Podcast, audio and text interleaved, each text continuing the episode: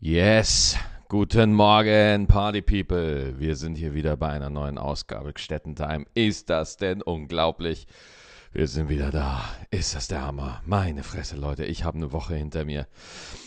Ich erzähle euch mal, was war. Ich hatte äh, letzten Dienstag ging's los. Äh, da gingen die neuen Aufzeichnungen für die neue Staffel von Stand Up 3000 über die Bühne. Drei Tage im alten Pfandhaus. Uh, und wir hatten richtig geile Sets an dem Abend. Also nochmal vielen Dank an all die Leute, die nach Köln gekommen sind und bei der Aufzeichnung dabei waren. Das ist wirklich einfach eine Hammerstimmung und uh, macht einfach immer Bock. Und ich bin hier gerade, anderes Thema, ich bin hier gerade uh, in einem Hotel in Hamburg. Und ja, ich gucke aus dem Fenster raus und da geht jetzt die krasseste Baustelle aller Zeiten los. Deswegen mache ich jetzt das Fenster zu. Warte mal, hört ihr das?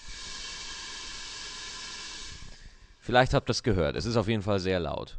Ähm, deswegen mache ich hier mal kurz zu. Genau.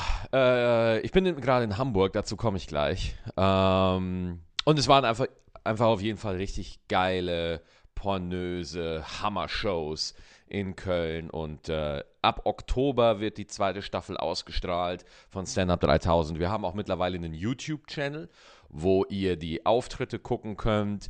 Äh, ich habe auch nochmal ein neues Special aufgenommen bei Comedy Central, nochmal so ein 20-Minuten-Set ähm, mit äh, brandneuem Material. Äh, also auch mit einem Set, was ich erst so seit, pff, keine Ahnung, ich glaube ungefähr einem Monat oder anderthalb Monaten live spiele. Könnt ihr euch bei Comedy Central angucken. Und äh, dann, äh, so ab Oktober. Und äh, dann hatte ich nochmal so einen Tag. Dann ging für mich die Solo-Tour wieder los. Nach einer langen, langen, langen, äh, nach einer langen Pause, Sommerpause jetzt, äh, geht's nochmal richtig ab jetzt. Jetzt bin ich wieder voll. Ich sitze nur noch im Auto. Ähm, ich war am Freitag in Hagen. Vielen Dank an die Leute, die da waren. Äh, das war eine sehr coole Show, auch ein sehr cooler Raum, toller Raum, um Stand-up zu machen. Dann am Samstag war ich in Darmstadt. Das war auch eine Mega-Show. Vielen Dank an die Darmstädter, die da vorbeigeschaut haben in der Zentralstation.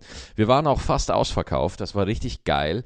Dann waren wir nochmal in Delmenhorst, genau, da war ich vorgestern, in der Diva Arena, definitiv einer der schöneren Locations, in dem man spielen kann. Und gestern war ich dann im Schmidt-Theater auf der Reeperbahn in Hamburg. Und die Show gestern äh, in Hamburg, die war einfach wieder der absolute Knaller. Das war einfach wieder so geil. Und äh, ich, ich weiß nicht, was es ist, Hamburg, aber in Hamburg knallt einfach nochmal ein paar Prozentpunkte mehr als äh, in Delmenhorst. Und äh, das, ist, das sind einfach immer magische Shows hier. Und ich freue mich total und äh, das war jetzt auch total geil, dass der Zulauf in, in Hamburg wirklich so groß ist, äh, dass wir hier diesen zweiten Termin machen mussten. Ich war im Januar in der Markthalle, da waren wir auch in Hamburg, direkt am Hauptbahnhof, da waren wir ungefähr 550 äh, und jetzt waren wir wieder ausverkauft bei 420. Also das, äh, das ist schon, das ist schon nice, dass sich das hier in Hamburg so rumgesprochen hat dass einfach, dass ich einfach solche Größen hier spielen kann. Ne? Wenn man mal überlegt, vor zwei Jahren war ich hier noch im kleinen Theater vor 80 Zuschauern. Und äh, ja, jetzt, jetzt spricht sich das hier rum und das ist total cool. Und äh, der Termin gestern war auch wieder so gut verkauft, äh, dass wir für März nochmal einen neuen Hamburg-Termin angesetzt haben. Also nächstes Jahr im März äh, quasi in einem halben Jahr bin ich wieder in Hamburg in der Markthalle mit dem aktuellen Programm Lieber Maxi als normal. Aber ich habe gestern in, in Hamburg, als ich Autogramme gegeben habe, da haben mich auch ein paar Leute angesprochen, haben gesagt, sie waren im Januar in der, in der Markthalle und jetzt wieder. Und sie haben gesagt, gerade die zweite Hälfte ist komplett neu. Äh, also sie kannten in der zweiten Hälfte gar nichts mehr. Äh, klar, momentan, ich spiele äh, in der ersten Hälfte spiele ich gerade noch die Call of Duty Nummer, die man auf Nightwash äh, auf YouTube momentan noch sehen kann. Aber es ist wirklich konstant im Wandel und ich weiß zum Teil gar nicht mehr, was ich im, im Januar-Termin in Hamburg gespielt habe. Das heißt, so wirklich alle, man kann eigentlich davon ausgehen, dass das Programm sich immer so stark entwickelt und sich so verändert einfach, weil ich beim Spielen auf der Bühne einfach ähm, ganz andere Türen nochmal finde. Ja, das, das ist das Ding, Alter. Deswegen ist Stand-up einfach nicht nur Texte auswendig lernen. Das ist nicht nur Gag schreiben, Alter. Das ist einfach, es ist eine so einzigartige Kunstform. Ich kenne keine Kunstform, wo äh, wo das, das Werk, das performt wird, sich im Laufe einer Tour verändert. Ein Song ist immer wieder gleich, ja. Der hat immer wieder die gleichen Noten und dann wird da immer wieder geguckt. Ähm, und dann werden da vielleicht leichte Variationen wird, werden da gemacht, so, ja. Oder Orchester. Ein Orchesterstück läuft immer gleich ab. Aber eine Stand-up-Nummer, ja, die ist nie fertig, ja. Auch wenn du die schon ein Jahr, zwei, drei, vier, fünf Jahre gespielt hast, auf einmal findest du da einen neuen Twist, ja. Auf der Bühne kommt dir das dann einfach. Und dann äh, auf einmal wird aus einer Nummer, die immer gut funktioniert hat, ja, wird dann auf einmal eine Nummer, die der Hammer wird, ja. Und äh, zum Beispiel eine Nummer, äh, die hat gestern auch zum allerersten Mal so einen neuen Dreh bekommen. Ich werde euch jetzt nicht sagen, was das für eine Nummer ist, da müsst ihr schon live vorbeikommen. Äh, aber die, die in Hamburg waren, äh, die wissen, äh, was für eine Stelle das ist. Ähm, ich sage nur, es hat was mit Heidi Klum zu tun. Äh, wo, wo ich einen neuen Aspekt in der Nummer gefunden habe und ich einfach, äh, ja, ich, die Nummer ist halt jetzt einfach die ist, die ist einfach jetzt so krass und so, so unfassbar stark geworden, ähm, dass ich manchmal selber auf der Bühne stehe und denke, alter Falter, wenn ich mir überlege, wie die Nummer angefangen hat vor, vor vier Monaten, fünf Monaten, ja, äh, wo, wo ich einfach nur über Instagram äh, Mädels ein bisschen abgeledert habe. Und, und jetzt ist da so ein, ein fast zwölf, eine zwölfminütige, 13-minütige Nummer draus geworden über, über die sexuali sexualisierte Darstellung von Frauen und es ist einfach so eine, eine krasse Entwicklung und deswegen, Alter, wenn mir, wenn einer sagt, das ist nur Witze auswendig lernen oder äh, das ist nur, ja, Witze erzählen, der hat einfach keine Ahnung. Der hat einfach keine Ahnung, wovon er da redet, ja. Wenn einer sagt so, ja, da äh, googelst du dir einfach ein paar Witze zusammen. Nein, nein, das ist es einfach nicht. Das hat nichts mit Stand-up zu tun. Das, was irgendwie Witze-Arena oder so eine Scheiße, ja, das hat nichts mit Stand-up zu tun. Stand-up ist was völlig anderes, ja. Und das, da hatte ich gestern auch mit, mit, äh, mit einem der Leute vom Schmidt-Theater auch eine Diskussion drüber. Äh, keine Diskussion, wir waren da relativ einer Meinung. So, bei Stand-up ist es natürlich wichtig, dass es Lacher gibt. Selbstverständlich, da brauchen wir überhaupt nicht drüber reden. Es muss ein gewisses Niveau an Lachdichte geben, ja. Da brauchen wir überhaupt gar nicht reden, selbstverständlich. Aber Alter, wenn es dir nur um Lachdichte geht, ja, dann wirst du niemals, niemals an Markus Krebs vorbeikommen. Dann wirst du niemals an Phipps Asmussen vorbeikommen oder so, weil äh, Markus Krebs, äh, erstens sagen Leute immer nur, das sind nur Witze, ja, äh, was auch nicht wirklich stimmt. Also in seinem neuen Programm hat er auch viel mehr so Stories und so weiter drin und zieht das auch mittlerweile ein bisschen anders auf. Aber das ist halt sein Selling Point. So, das sind ja eigentlich nur Witze.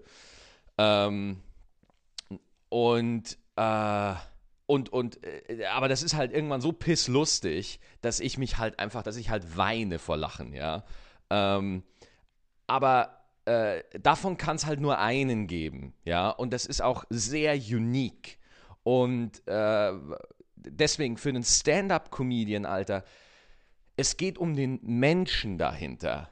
Nicht was erzählt er, sondern wer erzählt es. Ja, und ist das, ist der, ist der Mensch da oben, vertritt der das, was er sagt? Ein Dave Chappelle, der hat in seinem aktuellen Special, in seinem letzten Special, was man auf Netflix gucken kann, äh, der hat da nicht so viele Lacher wie zum Beispiel manch anderer, aber die Lacher, die er hat, die sind so wertig. Das sind so wertige Pointen, mit Wertigkeit meine ich, da wird nicht irgendwie abgekürzt oder kurz gedacht oder ein Klischee aufgegriffen, sondern das auch, aber es ist, es hat eine gewisse, er verkauft niemals seine Integrität auf der Bühne. Ja, du weißt ganz genau, was, wie würde er da jetzt vorgehen? Was würde er davon erzählen? Ja, und da, da muss ich einfach sagen, dass Stand-up für mich da jetzt auch einfach so ein bisschen eine neue, eine neue, äh, ein neues Level für mich äh, aufgemacht hat, ja, weil ich möchte jetzt nicht sagen so, weil dann sagen viele wieder so, oh, jetzt will er die Welt erklären auf der Bühne oder so, sondern nee, du sagst einfach deine Meinung zur Welt. Ja, und du machst das auf eine Art und Weise, die unterhaltsam ist, die spannend ist, die interessant ist für ein Publikum. Ja, und als ich mit Stand-up, mit Comedy angefangen habe vor zehn Jahren, da war das noch ganz anders. Da wurde dann überlegt, okay, es ist jetzt mal scheißegal, ob deine Witze oder ob deine Jokes oder, oder Jokes, das ist auch wieder nur so, so das ist so ein einschränkendes, einschränkendes äh, äh, Wort. Es sind ja nicht nur Witze und Gags, es ist ja viel mehr. Da passiert ja viel mehr auf der Bühne als einfach nur Witze. Äh, wo, wo dann immer gesagt wird, äh, als ich angefangen habe, äh, ja, okay, das ist erstmal scheißegal, ob du lustig bist. Es ist wichtig, wie ist dein Packaging, ja? Wie ist dein, ähm, wie ist dein, was ist dein Image? Was ist dein Marketing? Ja, was ist dein Hook? Was ist dein unique selling point? Und äh, das war wirklich immer das Thema. Alle haben, alle wollten einfach der nächste Mario Bart werden. Weil Mario, muss man einfach sagen, hat es auf ein kommerzielles Level gebracht, was vorher nie, äh, das war nicht mal denkbar. Und alle haten immer auf Mario und alle sagen immer, was das für ein Arsch ist und so, ja. Aber Mario hat die deutsche Comedy auf ein ganz neues Level gebracht. Seit Mario ins fucking Stadion, seit er die Eier hatte, er hatte die Eier ins Stadion zu gehen und gesagt, Leute, ja, ich bin nur ein Hansel auf der Bühne, aber ich gehe ins verfickte Stadion und ich zeige, dass das, was wir hier machen, groß ist, ja. Völlig egal, was er da erzählt, aber ohne Mario, ja, würde die Stand-up würde nicht so existieren in Deutschland, wie das, wie das heute aussieht. Ja? Die Leute hätten gar keinen Begriff von Stand-up. Die Leute die, die würden Stand-up-Comedy gar nicht kennen. Ja? Die würden sagen so, ja, Mittermeier und nur, aber die würden das Genre Stand-up nicht wirklich kennen, dass das auch einfach nicht nur Kabarett, sondern auch einfach witziges Geschichtenerzählen ist. Ja? Und ähm, ja, das, das, deswegen, Mario hat, hat der Branche da halt auch einfach viel geholfen und er polarisiert und äh, ich, ich kann, ich finde Sachen für ihn und ich finde Sachen gegen ihn. Das ist aber völlig besides the point, darum geht es gar nicht. Äh, nachdem Mario diesen Schritt ins Stadion gegangen ist, wurde Comedy ultra populär bei den Menschen, ja. Und äh, wenn, wenn man sich mit Bookern und Industrieleuten, ja, äh, auseinandersetzt und mit, sich mit denen mal unterhält und denen mal zuhört, was die so zu sagen haben, so Leute, die das schon seit 20 Jahren machen, 30 Jahren machen, ja, die sagen dir, dass nachdem Mario ins Stadion gegangen ist, dass alle anderen Comedians auch einen einen, äh, äh, einen gehobenen Zuschauerschnitt bekommen haben. Alle Comedians, ja, die im Fernsehen oder so präsent waren, alle haben auf einmal steigende Zuschauerzahlen gehabt, weil das Thema Comedy an sich auf einmal da war. Es war auf einmal präsent. Als Michael Mittermeier angefangen hat, dann war es Mittermeier, ja, aber Ma und, und, und Stand-up-Comedy, aber Mario hat es nochmal einfach ins Stadion gebracht. Und deswegen, so dankbar ich ihm dafür bin, er hat auch die Comedy äh, in eine klare Schiene gedrängt. Und das ist kein Angriff, sondern das ist lediglich eine Feststellung. Ja? Auf einmal hieß es, jeder Comedian braucht ein fucking Bühnenbild. Jeder Comedian braucht ein einziges Thema, was er sich auf die Fahne schreibt. Jeder Comedian braucht äh, ein T-Shirt. Jeder, Com jeder Comedian braucht eine perfekte Marketingstrategie. Ja? Und ich sag mal so, Marketing ist ja all das Gegenteil, äh, das Gegenteil von, von schlecht. Ich meine, Entschuldigung, du bist Künstler, du willst natürlich auch, dass Leute mitkriegen von dem, was du machst. Aber meine Theorie ist, dass Mario nicht groß wurde, weil er das richtige Thema hatte, ja. Das Thema spielt natürlich eine Rolle, aber Mario wurde auch groß unter anderem, ja, weil er für eine gewisse Zeit der beste Stand-up-Comedian in Deutschland war, ja. Es gab, jetzt würden natürlich einige sagen, was heißt war, ja, äh, aber es gab wirklich eine Zeit, da war Mario einfach der witzigste, ja. Und äh, da, als er mit dem ersten Album anfing und dann das zweite dazu kam, als er dieses Mann-Frau-Ding für sich entdeckt hat und äh, da begonnen hat, sein Programm drum zu spinnen und Ges Geschichten und Stories, als er halt authentisch wurde. Er hat mir die Story mal erzählt, wie er anfing, so zu spielen, wie er heute spielt. Und äh, als er dann aufgehört hat, ein Charakter zu sein, sondern wirklich er selber auf der Bühne. Und ich finde das so interessant, weil wir so unterschiedlich sind, er und ich, aber ähm, äh, wir trotzdem einfach ein paar Sachen gleich sehen, ja. Und auch wenn er äh, der Comedy wirklich, wirklich einen Bärendienst erwiesen hat, so, äh, er hat es für eine Generation, die zehn Jahre nach ihm kommt, zu der ich gehöre, ja, ähm, da war es dann auf einmal sehr tricky. Da hieß es dann auf einmal, Comedy ist durch, das Thema ist verbrannt, keiner will mehr Stand-up sehen. Das hat man vor zehn Jahren in diesem Land gesagt. Ja, das will keiner mehr hören. Comedy ist durch. Ja, und weil halt auch einfach zu viel im Fernsehen war und vieles davon war schlecht. Und dann hieß es, okay, du brauchst ein klares Marketing-Package, du brauchst eine Hook, du brauchst irgendwas. Und Alter, ihr könnt meine alten Shows angucken, wie ich da mit einem Karo-Hemd rauskomme und äh, einen auf Nerd mache, obwohl ich nie der überkrasse Nerd war. Ich kenne mich halt mit, mit Videospielen aus, mit Animes, mit diesen Nerd-Themen. Da kenne ich mich halt aus, aber ich war nie der Klischee-Nerd ja, den man sich irgendwie bei Big Bang Theory vorstellt oder so. Aber das war einfach der Charakter, das war der Charakter Maxi Stettenbauer, ja, das war so die Figur Maxi Stettenbauer und deswegen habe ich ein Programm über das Thema gemacht und deswegen habe ich diese ganzen Steps, die mir gesagt wurden, ja, die, die habe ich halt gemacht, weil ich dachte, so macht man's. Und als ich dann irgendwie gemerkt habe, so, wow, krass, ja, ich bin da angenommen worden in der Szene, ich war in Fernsehsendungen und so weiter, habe ich aber irgendwann gemerkt, ja, ähm, dass sich das nicht auf die Leute überträgt. Jetzt kann man natürlich sagen, oh, äh, mit Nerd-Comedy kriegt man nicht so viele Leute. Das glaube ich auch nicht. Ich glaube einfach, dass das nicht ich war. Ja, und ich sehe echt nicht wenige Künstler auf der Bühne, die nicht bei sich sind. Ja, die irgendwas machen, die denken und, und das machen auf der Bühne, weil sie denken, das muss so gemacht werden.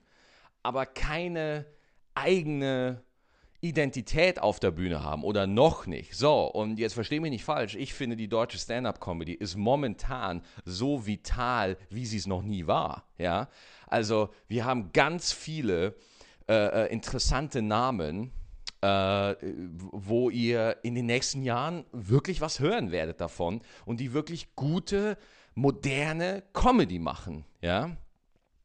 Und äh, deswegen ändert sich das gerade. Es geht weg wie es in Amerika auch damals war. Es geht weg von Figuren, es geht weg von, äh, von, von klassischen Themen, von einem einzigen Thema. Oder es gibt ja auch so viele Themenprogramme. Ne? Da hat sich ein Comedian ein Thema gesucht oder ein Kabarettist hat sich ein Thema gesucht und macht äh, ein Programm nur über das Thema Kochen oder Wellness oder Leistungszwang oder irgend sowas. Jetzt geht das mehr in Richtung Attitüde. Ja, wenn man sich jetzt zum Beispiel die, die, die Felix Lobrecht-Titel anguckt, das erste Programm hieß Kennick. Ja, was ist das für ein Thema? Kennick, das ist, ist kein Thema. Ja, nein, es ist eine Attitüde, es ist ein Gefühl, was da verkauft wird. Und das ist auch einfach ein Schritt, meines Empfinden nach, in die richtige Richtung. Ich finde, so soll Stand-up-Comedy sein. Ich finde, so äh, sollte Stand-up-Comedy nach außen vertreten werden. Ähm, dass das ein Gefühl ist, dass da ein Style verkauft wird, ja, eine gewisse Art Comedy zu machen, nicht Comedy an sich, sondern eine Facette von Comedy, ja. Und nicht, nicht irgendwie aus einem Marketing-Aspekt irgendwie so, ja, wir müssen das jetzt so machen, weil wir wollen die und die Zielgruppe ansprechen und wir wollen jetzt die Metzger ansprechen, deswegen machst du jetzt nur Metzgerwitze, ja. Ähm, Ich weiß nicht, ich habe auch keine Ahnung. Das hört sich gerade unglaublich verschwurbelt an, was ich hier erzähle, aber ich hoffe, vielleicht ist da irgendwo Sinn dahinter. Was ich damit sagen will, ist, ähm, ich habe den größten Schwanz. nee, Quatsch. Ähm, die die, die äh, eigentliche Sache, die ich noch sagen wollte, ist, dass äh, die Stand-up-Comedy einfach äh, wirklich wirklich auf einem sehr, sehr guten Weg ist. Also als ich angefangen habe, da sah das alles noch richtig düster aus, ja. Aber wir haben jetzt eine, wir haben Open Mics in Hamburg mit Leuten, die, es einfach mal versuchen, die gucken. Wir haben in Berlin eine Open Mic Szene, wir haben in Köln eine Open Mic Szene, wir haben jetzt in München, Gott sei Dank, Leute, eine Truppe von mutigen, mutigen Comedy-Galliern, ja, die da jetzt auch Stand-up-Comedy in Open Mics etablieren wollen. Und wir sind noch, und das ist noch klein und völlig zerbrechlich, aber wenn ihr irgendwo in der Stadt seid und ihr lest Comedy Open Mic, ja, dann geht da hin und guckt euch das an.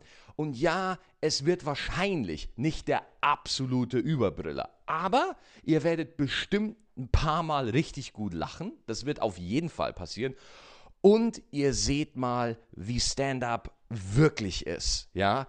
Äh, klar, man kann sich immer die Champions League angucken und sagen, ja, die können geil spielen und alles super, aber die, die, die wirkliche Liebe beginnt doch eigentlich in der F-Jugend, ja, wenn man da den Leuten zuguckt und so. Und dann seht ihr vielleicht jemand, oh, der ist aber lustig oder die ist vielleicht lustig. Und dann merkt ihr euch den Namen und dann könnt ihr sehen, wie derjenige oder diejenige durch die Sendungen geht und auf einmal bekannter wird. Und dann könnt ihr sagen, ihr wart aber von Anfang an in Darmstadt vor drei Leuten, wart ihr dabei. Und deswegen, ich, ich wünsche mir das. Ich wünsche mir, dass Stand-up-Comedy breiter wird, dass immer mehr Leute Stand-up machen wollen, dass, dass das Spaß macht, weil je mehr Leute dazukommen, je mehr gute Leute, je mehr gute Leute werden da kommen und je mehr gute Stand-up-Comedians wir haben, umso besser kann man dann sagen, nee, sorry, Comedy ist halt nicht mehr uncool. Sorry. Comedy ist halt nicht einfach nur klischeebehaftet. Nee, Stand-up ist eigentlich, ist eigentlich ziemlich cool. Ja. Und äh, deswegen ähm, ändert sich das halt gerade. Es ist ein langsamer Prozess. Und bis das mal ins Fernsehen überschlägt, Alter, das Fernsehen ist in allem 100 Jahre zurück. Ja, das kannst du sowieso vergessen. Aber äh, wirklich, äh, wie gesagt, Live-Stand-up wird, äh, geht einer guten Zukunft in Deutschland entgegen. Da bin ich überzeugt davon. Und ähm, deswegen, das macht, das macht Spaß. Und äh, für mich die größte Veränderung ist, ähm, dass ich gar nicht mehr so das Gefühl habe, dass ich ein Programm spiele auf der Bühne. Ja, ich habe dann nicht das Gefühl, ich gehe nicht auf die Bühne und denke mir so, ja, jetzt mache ich das und dann mache ich das und dann mache ich das, sondern das ist für mich wirklich so, als ob ich als ob ich ganz normal was sage. Ich sage das natürlich in einer, in einer Performance mit einer, mit einer ausgespielten Körpersprache und so. Klar, natürlich, man ist auf der Bühne. Aber ich habe nicht das Gefühl, dass ich mich verstelle. Ja? Ich habe nicht das Gefühl, dass ich mich zwingen muss. Leute, ich habe ähm, jetzt gerade neun Tage am Stück jeden Abend auf der Bühne gestanden und ich bin nicht müde ich bin nicht, äh, ich bin nicht kaputt, weil ich nicht das Gefühl habe, dass ich mich verändern muss oder dass ich etwas tun muss, das nicht zu mir passt. Ja.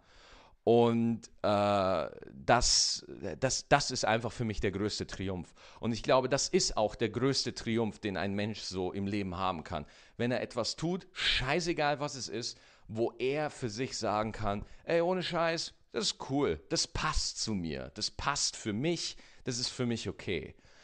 Und deswegen bin ich da einfach äh, wahnsinnig dankbar, weil das war nicht immer so. Ich hatte gestern, ey, das muss ich auch noch erzählen, gestern bei der Autogrammstunde in Hamburg kam eine junge Dame zu mir. Äh, ich werde den Namen nicht sagen, weil ich da natürlich äh, Anonymität und sowas wahren will und Datenschutz und so kam ganz zum Schluss kam eine, äh, eine junge Dame mit ihrem Bekannten oder Freund, ich weiß nicht, ich habe da jetzt nicht nachgefragt, was da die Situation ist, ähm, zu mir und äh, die hat mir erzählt, dass sie vor zwei Jahren äh, schon bei mir in Hamburg war, als ich noch im kleinen Saal im Schmidtchen vor irgendwie, keine Ahnung, 50, 60 Leuten stand.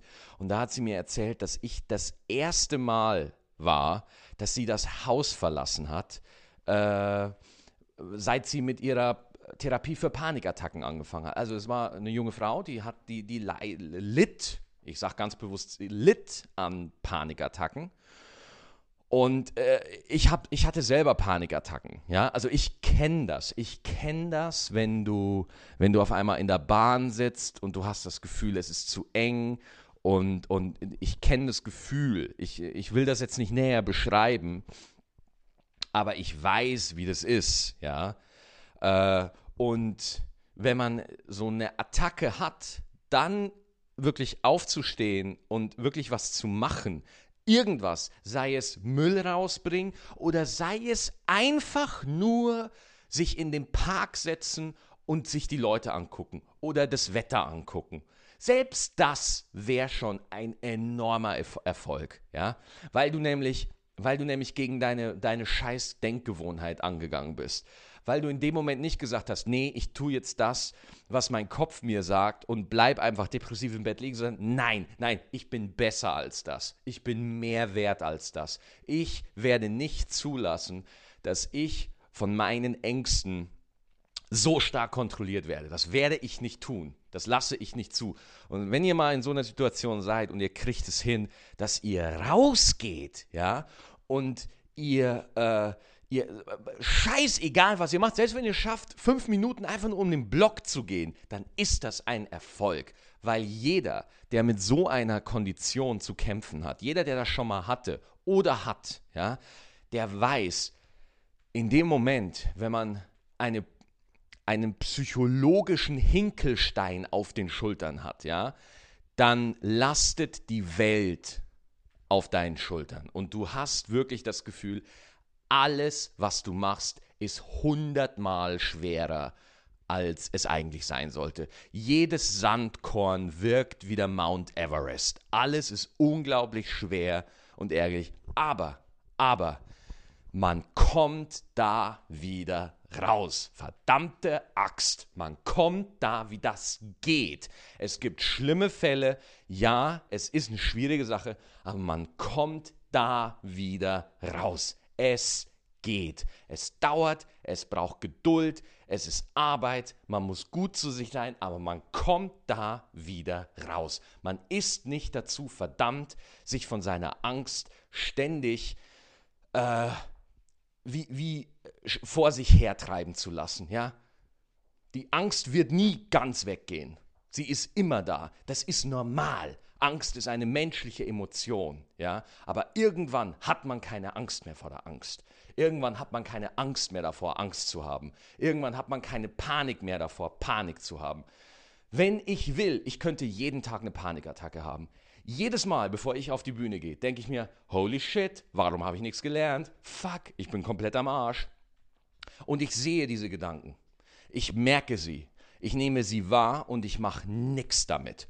Und manchmal merke ich auch, wie der Hals eng wird. Ich merke auf einmal, wie die Symptome auf einmal kommen. Aber ich denke mir so, nein, es ist alles okay. Das ist einfach nur gerade ein Film, in dem ich bin. Und ich kann es mittlerweile, manage ich es wunderbar und klopf aufs Holz. Ich hatte jetzt schon auch seit zwei Jahren keine Panikattacke mehr. Ja, ich hatte seit zwei Jahren auch keine äh, oder seit anderthalb Jahren auch keine massive depressive Episode mehr oder so. Von daher, als diese junge Dame gestern zur Autogrammstunde zu mir kam und mir das erzählt hat, da war ich einfach nur so happy, weil sie mir erzählt hat, dass meine Show vor zwei Jahren der Grund war, warum sie rausgegangen ist. Und da habe ich gesagt, nee, nee, meine Show war nicht der Grund, du warst der Grund, warum du rausgegangen bist. Du wolltest, du wolltest etwas sehen. Ich habe dich nicht dazu bewegt, dass du aufstehst und rausgehst. Das warst du, ja. Das hast du hingekriegt. Du hast mich dafür nicht gebraucht, das redest du dir jetzt ein, aber du hast, du hast mich in der ganzen Zeit nicht gebraucht. Das warst von Anfang an du, der da rausgegangen ist. Und du kannst es auch immer wieder machen.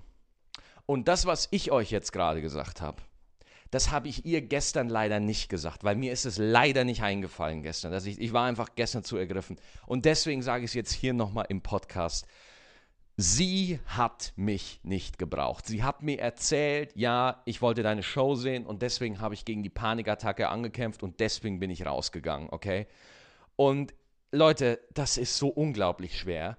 Aber sie hat mich nicht gebraucht. Sie hat das gesagt. Sie hat gesagt, ich stehe auf und ich gucke mir jetzt den dicken Nerd auf der Bühne an. Den gucke ich mir jetzt an. Damals war ich noch ein bisschen dicker.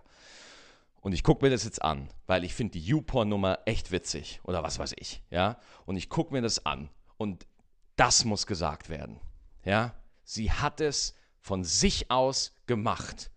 Das darf man nicht vergessen. Ja, ich war der Grund, ich war, ich war zufälligerweise das Ziel, zu dem sie wollte. Aber zu dem Ziel hinzukommen, das hat sie gemacht, ja. Und da, da salutiere ich. Wenn es jemand schafft, jemand, mit, der, der mit Panikattacken wirklich zu kämpfen hat, Leute. Das ist echt kein Spaß. Ja?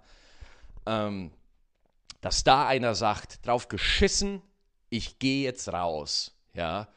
Und ich gehe in ein Theater. Und vor allem, die war da alleine. Das musst du dir mal geben. Die saß da alleine in dem, in dem, äh, in, in dem kleinen Theater vor zwei Jahren. Da saß die alleine. Das musst du mal hinkriegen. Du leidest an Panikattacken und eines Tages entscheidest du, dass du alleine in ein Theater gehst, alleine dich in einen Raum mit fremden Menschen sitzt, alleine über einen Typen und äh, ich, ich, dachte mir, Alter, die, die, das, das ist unglaublich. Äh, es ist unfassbar. Also, das ist unfassbar. Da dachte ich mir, so im Nachhinein. Weil kennt ihr das, wenn ihr in einem Gespräch seid und die ganze Tragweite des Gesagten äh, ist noch nicht ganz, kommt nicht so wirklich durch. Erst im Nachgang, wenn man darüber reflektiert und nochmal nachgeht, dass das einen wirklich, wirklich umhaut, um was da eigentlich gesagt wurde. Okay, Leute, wir sind jetzt schon wieder bei einer halben Stunde. Äh, vielen Dank, dass ihr wieder zugehört habt. Ähm, diese Woche bin ich in Solingen und Hanau. Da freue ich mich auch sehr drauf. Äh, aber hey, Party People, lasst euch keinen Scheiß erzählen. Und wir sehen uns wieder. Und wir hören uns hoffentlich wieder nächsten Dienstag. Alles Gute und bis bald.